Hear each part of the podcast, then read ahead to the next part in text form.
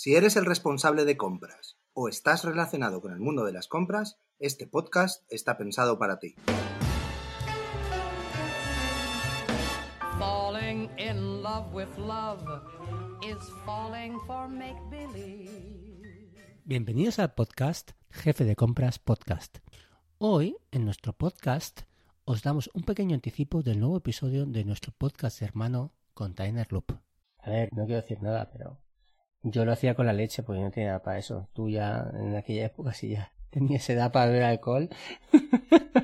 Yo es que me llevaban a hacer la devolución, no es que yo me veía la cerveza. Vale, vale, A mí me llevaban mis padres decían, ves si devuelve la botella. vale, vale.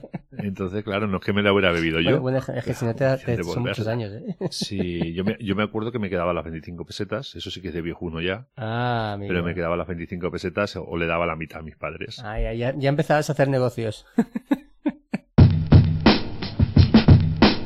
a ver, yo, yo tengo una pregunta, creo Vale. que, que clave. Vale. ¿Tú sabes decirnos cuánto cuesta realmente un, tercio, un botellín de 33 centilitros? Ujú. Vacío, obviamente. Vale, pues eh, sí, sí lo sé, lo sé. Vacío está entre 23 y 25 céntimos. O sea, cada vez que tiras uno de esos, los tiras a la basura. Sí, a esa basura sí. O sea, que quede claro que menos los bares y los, los sitios de hostelería, que ellos sí que, sí que hacen ese sistema de devolución. Todo, cuando compras en el supermercado un botellín, estás tirando 25 o, o 23 céntimos a la basura, ¿eh? que no es poco, ¿eh? Cuatro ya son casi un euro. Los bares también están flojeando, ¿eh? porque hay muchos bares que están usando también botes de aluminio en vez de botellas de vidrio retor- retornables. Que la ley lo va a cambiar eso, ¿eh? A través de ellos colaborando de forma económica al funcionamiento del sistema. Básicamente es que tú pones en el mercado un producto y le pagas a un scrap un dinero para que se encargue de hacer la gestión de ese residuo, ¿vale? David, Según el modelo, sí, ¿sabes que podríamos montar un grupo de hip hop, tú y yo?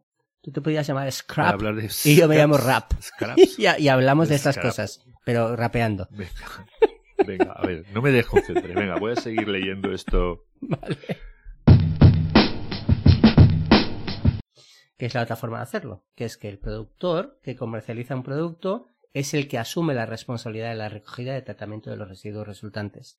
La gestión del sistema puede ser interna o externa, es decir, yo tengo un producto, lo comercializo, pero también me encargo de recogerlo y tratar, y, y tratar los residuos que quedan de mi producto. En vez de dárselo a, a Ecoembes o a otra persona, pues lo hago yo mismo. Sería básicamente lo que hacemos eh, nosotros en Container Loop, de a- a- a ayudar a empresas a que creen su propio SIRAP. Correcto, muy bien. Y así se ahorran unos dineritos. David, ¿quieres decir alguna más? Exacto. Sí, tengo el eh, SDDR. ¿Ves? Hoy tenemos Ese, siglas. ese es tu favorito que creo que te lo vas a tatuar. Me han dicho ahí que me- te, va- te vas a hacer un tatuaje con eso. Pues es curioso porque eh, hace poco no- lo había leído esto 50 veces, pero me he dado cuenta de que el SDDR no tiene por qué ser un sistema individual, puede ser colectivo. Vale, en el apartado C, por ejemplo, dice ofrecer información a las instalaciones de preparación para la reutilización sobre la reparación. Bueno, esto viene a decir que Eso sí que es hip hop del bueno, ¿eh? ¿Has visto? ofrecer Reparación para la reutilización sobre reparación. Es que lo, le- lo- lo vuelvo a leer.